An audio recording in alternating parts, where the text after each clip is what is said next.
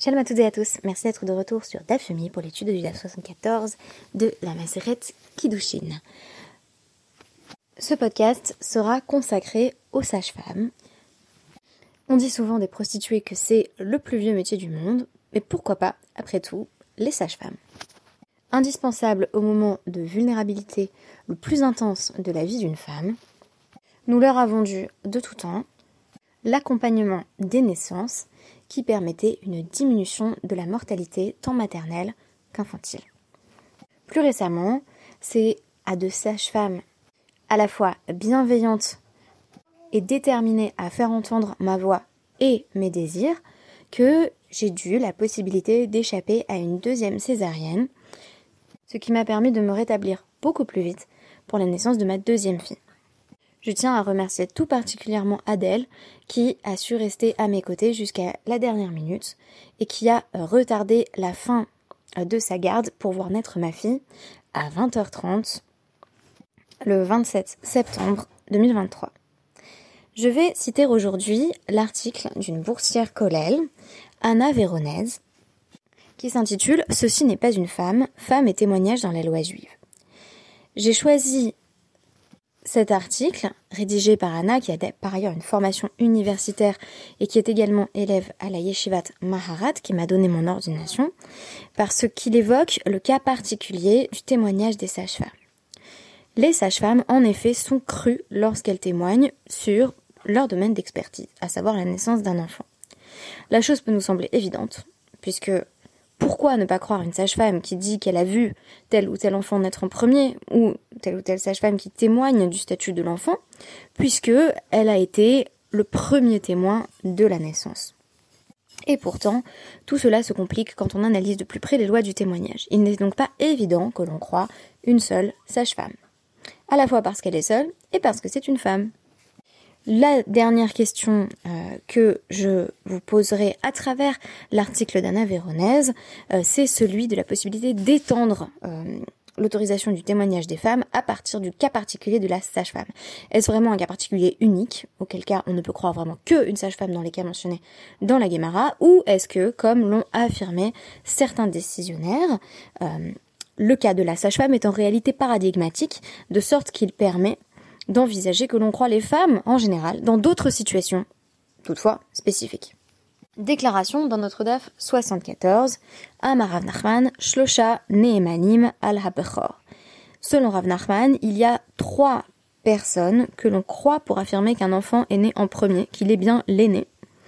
On imagine notamment un cas où on a des jumeaux, peut-être même des triplés, même si euh, dans le Tanakh, on va pas tellement au-delà des jumeaux. Il y a toujours cette question de qui est né en premier, le fil rouge qu'il faut attacher euh, au pied de l'un ou de l'autre pour savoir qui était véritablement le premier-né. Cela avait des ramifications évidentes, notamment du point de vue des lois de l'héritage. Donc il fallait savoir qui était l'aîné. Et Louhen, qui croit-on Chaya, Aviv, Veimo. Chaya désigne ici la sage-femme, même si dans certains contextes, la Chaya, littéralement, c'est la vivante. La vivante, ça peut aussi être euh, la jeune accouchée, dont on considère qu'elle est presque miraculée. Elle est vivante, pas contre toute attente bien sûr, mais on devine en filigrane qu'elle aurait pu perdre la vie. Euh, c'était hélas souvent le cas encore à l'époque du Talmud, et donc quand elle survit à cette épreuve, elle est véritablement chaya. Pourtant ici il s'agit de la sage-femme, sinon on comprend pas la suite. Le père et la mère de l'enfant peuvent également euh, témoigner, ce qui présuppose qu'ils sont euh, présents à ce moment-là. au sujet de la possibilité pour un père d'être présent au moment même de l'accouchement pendant que sa femme est en train de donner la vie, je vous renverrai à l'article euh, de euh, Rav Linzer sur Supportive Touch During Childbirth. Vous le trouverez sur le site de la Yeshivat Reveve. Et donc ça pose la question effectivement, est-ce qu'un homme juif religieux peut être présent pendant l'accouchement de sa femme? Et donc on nous dit, euh, Chaya Lealtar, la sage-femme, on la croit au moment même où elle fait cette déclaration, ce qui sous-entendrait que par la suite, si elle dit euh, mais oui moi-même euh, j'étais présente à la naissance de cet enfant il y a 5 ans et c'était lui l'aîné, on ne lui apporterait plus euh, ce crédit. Imo Kol Shiva, la mère on la croit pendant 7 jours après la naissance et le père on le croit pour toujours. Donc on note malgré tout une forme de gradation de la crédibilité, gradation dans laquelle c'est toujours la voix masculine qui a le plus de poids, euh, ici le père, et cela peut s'entendre principalement en tant que c'est bien le père qui va léguer son héritage, ce qui lui appartient à ce fils aîné. Kiditania Yakir, euh. Comme il est dit euh, au sujet de cette prééminence du père, euh, dans Dvarim 21.17, on nous dit c'est le père qui connaîtra ou qui fera connaître il y a Kirenu Lacherim qui fera connaître aux autres, c'est-à-dire que on fait confiance au père, on lui donne cette responsabilité de dire aux autres qui était son aîné. Donc dans un cas où il y aurait plusieurs enfants, il doit euh, disposer de cette connaissance. Donc ce qui m'a intéressé ici, c'est la possibilité même pour la sage-femme de témoigner. Alors, je vous cite l'article d'Anna Véronèse pour resituer cette notion même de témoignage. Le témoin, euh, aide en hébreu, est un individu qui a assisté à un événement déterminé, ici c'est la naissance. Il a vu, il a entendu un fait de manière assez significative pour reconstituer et expliquer tout ou une partie de l'événement en question. Le témoignage, dans bien des cas, est considéré comme une mitzvah de la Torah, basée sur les premiers versets du chapitre 5 du Lévitique, donc euh, 5.1 et 5, euh, 6.7, euh, où on nous dit si quelqu'un commet un péché lorsqu'il a entendu une imprécation publique et il était témoin d'un fait qu'il a vu ou qu'il connaît, mais il ne le déclare point et se trouve ainsi chargé d'une faute, dès qu'il sera ainsi en faute à cet égard, il devra euh, confesser son péché, donc ne pas témoigner pour le coup euh, est considéré comme une avéra, c'est une transgression. La loi juive va bien entendu euh, définir comme tout système légal, le type de témoignage qu'on admet, le nombre de témoins nécessaires pour que le témoignage soit considéré comme valide, et enfin les critères d'éligibilité des témoins. Euh, sachant que ces critères sont différents selon qu'on ait euh, affaire justement à des affaires civiles, ce qu'on appelle les dîners mamonotes, littéralement euh, les jugements d'argent, ou à des affaires pénales, ce qu'on appelle les dîners néfachotes. Pourquoi néfachotes Parce qu'il est question de vie ou de mort, littéralement. Euh, on peut mettre à mort quelqu'un lorsque on est jugé et que la peine capitale est en jeu. Alors le témoin valide doit avoir vu un événement de ses yeux et l'avoir entendu de ses oreilles. Le oui-dire est souvent inadmissible, en fait inadmissible dans 98% des cas, sauf peut-être, euh, il faudrait men- mentionner cette exception que Anna mentionne également, euh, le cas du mari euh, disparu, pour éviter que sa femme ne se retrouve à Gouna, donc enchaînée à un mariage désormais voilà, éteint, tout comme le mari d'ailleurs, on va croire une personne qui dit que euh, le mari est mort, même si cela ne relève que du oui-dire. Le témoignage est oral, généralement, et euh, le témoin va s'adresser directement euh, au juge, donc en présence du tribunal que l'on appelle le bet din. Un témoin seul n'est généralement pas compétent pour attester ou témoigner. On aurait donc, en réalité dans le passage que je vous ai cité, trois exceptions. Croire la sage-femme, croire le père, croire la mère. Il est encore plus étonnant de croire la sage-femme que de croire la mère, et, il est plus étonnant de croire la mère que de croire le père, mais le père reste un individu isolé qui contrevient donc aux règles habituelles du témoignage. Le principe qui veut que on n'accepte le témoignage que de deux personnes se fonde sur le livre du Deutéronome d'Evarim 19, 15. Lo yakum ed echad beish euh, bechol chetz asher ircheta alpi shne edim ou alpi shlosha edim yakum davar. Un témoignage isolé ne sera pas valable contre une personne, quel que soit le crime ou le délit. Quelque faute qui lui soit imputée, c'est par la déposition de deux témoins ou de trois qu'un fait sera établi. Dans la Torah et le Tanar, on ne mentionne pas explicitement l'exclusion des femmes des processus de témoignage. On pourrait donc avoir deux femmes qui témoignent. Mais euh, on peut noter que la seule mention dans la Torah d'une femme qui témoigne, c'est euh, le cas du Ben Sorer ou Moré, euh, l'enfant rebelle, dont la mère va témoigner auprès du père. Donc on pourrait dire ils sont deux, c'est un témoignage classique. Or ce n'est pas le cas puisque dans la littérature rabbinique, les femmes sont clairement exclues du témoignage. Euh, dans la Mishnah Jvuot 4.1 et dans la Mishnah Rosh Hashanah 1.8. Des universitaires se sont penchés sur la question de l'exclusion des femmes. Selon Copito, cité par Anna Véronèse, l'absence de référence dans le Tanar euh, amène à penser que l'exclusion aurait été décrétée ultérieurement, euh, notamment par les Chachamim.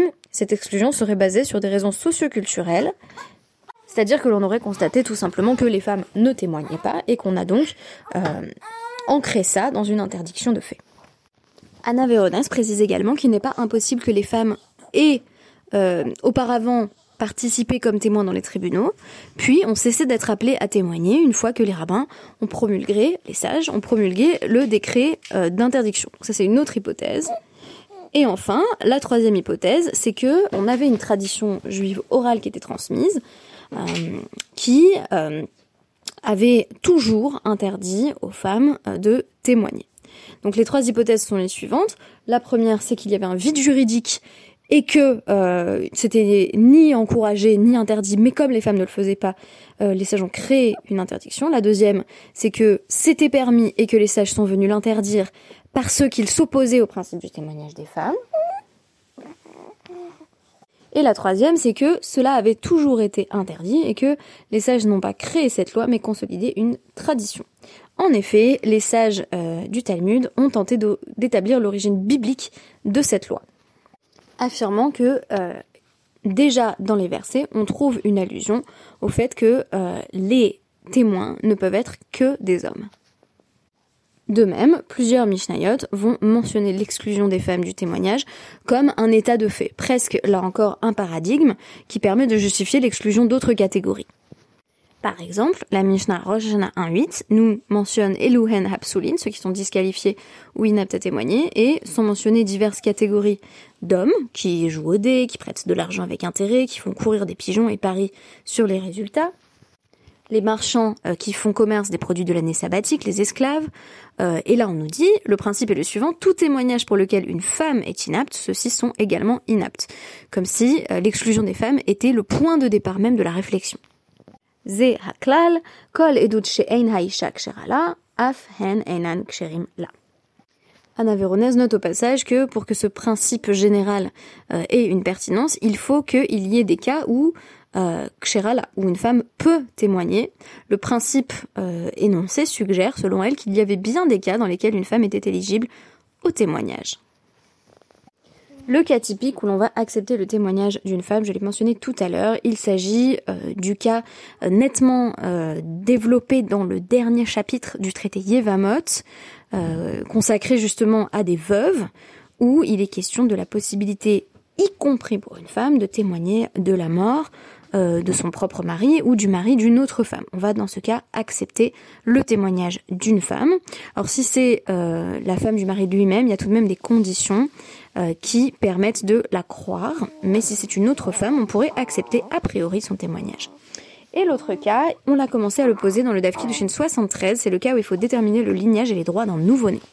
Il est précisé dans le DAF 73 que la sage-femme n'est crue que pendant euh, le temps qui suit immédiatement la naissance.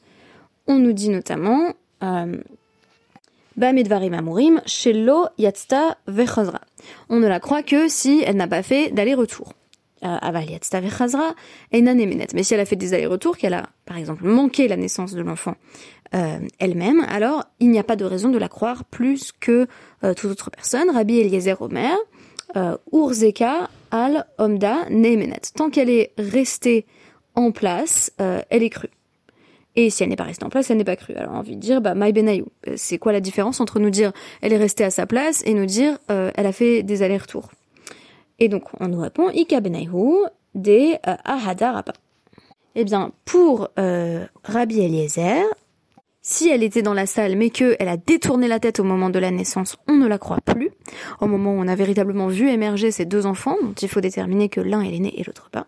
Tandis que euh, pour le premier avis qui est mentionné, euh, l'avis anonyme, pour peu qu'elle ne soit pas sortie de la pièce, on considère qu'on peut toujours la croire quand elle tourne de nouveau la tête et qu'elle voit les deux enfants naître.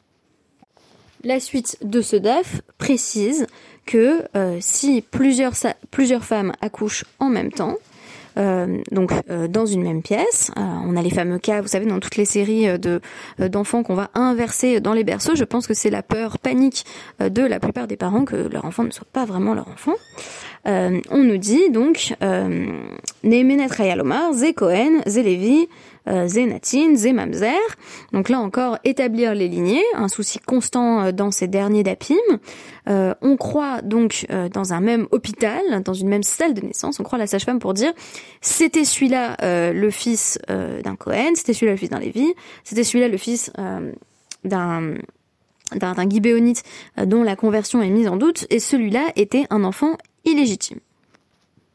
Les sages-femmes jouent donc un rôle clé dans la détermination du statut de tout un chacun. On nous dit toutefois que c'est seulement dans le cas où euh, deux témoins ne s'élèvent pas contre elle, deux témoins qui étaient présents bien entendu, euh, et qui viennent la contredire. Donc en d'autres termes, on la croit, sauf si deux personnes qui étaient dans la pièce, devine ici qu'il pourrait s'agir de deux hommes, deux hommes qui étaient dans la pièce disent elle ment, en réalité c'est celui-là le Cohen, c'est celui-là le Lévi, et ainsi de suite. Notons qu'il n'y a rien d'intrinsèquement euh, surprenant au fait que la parole de deux témoins soit prise au sérieux plus que euh, celle de la sage-femme elle-même, pour peu que ces personnes aient été présentes sur place, car en général on accorde plus de poids euh, à la déclaration commune de deux personnes qui doivent être en parfait accord sur euh, leur version des faits que sur le témoignage d'une personne unique. Anna Véronèse conclut son article sur un point absolument passionnant. Quelles furent les conséquences légales du témoignage de la sage-femme? Pourquoi les sages l'ont-ils autorisé? Déjà, prenons les richonymes. Selon le RAN, si on suit le témoignage de la sage-femme, c'est une question euh, de nécessité. Si la sage-femme est la seule à être présente dans la salle d'accouchement, c'est généralement le cas, et si on considère que c'est elle qui voit l'enfant en premier, euh, avant, avant même la mère d'ailleurs, euh, il n'y a pas d'autre moyen de connaître la vérité que d'écouter le témoignage de la sage-femme. Si on imagine un cas tragique, d'ailleurs, où la mère serait morte en couche, où le père n'aurait pas été présent au moment de l'accouchement et où il n'y avait personne non plus dans la salle d'accouchement, alors c'est le seul moyen de connaître la vérité que de consulter la sage-femme. On a également euh, une source euh, assez ancienne, Rabbi Alexander Suslina Cohen, qui a vécu en Allemagne dans la première moitié du XIVe siècle, auteur du Sefer Agouda, qui s'appuie sur le cas de la sage-femme pour élargir le témoignage des femmes aux affaires qui se déroulent dans la section de la synagogue réservée aux femmes, dite Ezrat Nashim. On nous dit, en fait, le cas de la sage-femme, c'est pas spécifiquement une sage-femme, mais c'est tous les cas où les femmes sont les seules présentes sur les lieux et donc où la parole d'un homme ne peut pas se substituer à la leur. Rabbi Hakohen va donc tirer de là un principe général. Tous les cas où il n'y a pas de témoignage admissible donnent lieu à un témoignage féminin possible. Plus connu encore, euh, l'auteur du Troumata des chaînes, Rabbi Israël Isserlen, qui a vécu en Autriche et en Slovénie dans la première moitié du XVe siècle, va permettre le témoignage d'une femme dans le cas où il y a un contentieux sur la propriété d'un siège à la synagogue. Là encore, on va affirmer que seule une femme peut témoigner car euh, elle était seule présente sur les lieux. Il s'agit encore euh, d'un lieu spécifiquement voilà, réservé aux femmes. Mais ici, on traite d'un cas de droit civil qui inclut une indemnisation pécuniaire. Or, habituellement, dans les cas de dommages et intérêts, on a besoin de deux témoins valides, c'est-à-dire de deux hommes. On a donc une exception supplémentaire, même si le Troumata des chaînes ne manque pas de signaler qu'il s'agit d'un cas exceptionnel. Aucun décisionnaire ne va déduire du cas de la sage-femme la possibilité de croire toutes les femmes euh, dans toutes les circonstances, euh, et on ne crée pas d'exception où il pourrait y avoir un témoignage à travers deux femmes. En revanche, si seule une femme peut témoigner, dans certains cas, son témoignage va pouvoir être accepté. Notons que même ces exceptions ont rencontré une forme de résistance, puisque selon le Rajba, il n'est pas du tout possible de s'appuyer sur le cas de la sage-femme pour en déduire une quelconque autorisation dans d'autres cas. C'est une exception particulière, parce qu'il n'y a jamais d'homme euh, lors des accouchements, en revanche, on continue à accepter le témoignage d'une seule femme, sage-femme ou non, euh, dans un cas euh, particulièrement euh, grave, dans un cas capital, comme celui d'une femme qui reste d'être aguna, c'est-à-dire enchaînée. En revanche, selon le Rajba, dans tout ce qui est monétaire, dans toutes les affaires monétaires, on ne peut pas du tout accepter les témoignages des femmes. Alors, la sage-femme est-elle une exception absolue ou permet-elle d'envisager une ouverture sur la possibilité du témoignage des femmes? Je vous laisse réfléchir à cette question à la lumière des décisionnaires que j'ai cités, euh, reprenant moi-même les propos d'Anna Véronèse, et je vous dis Shabbat Shalom.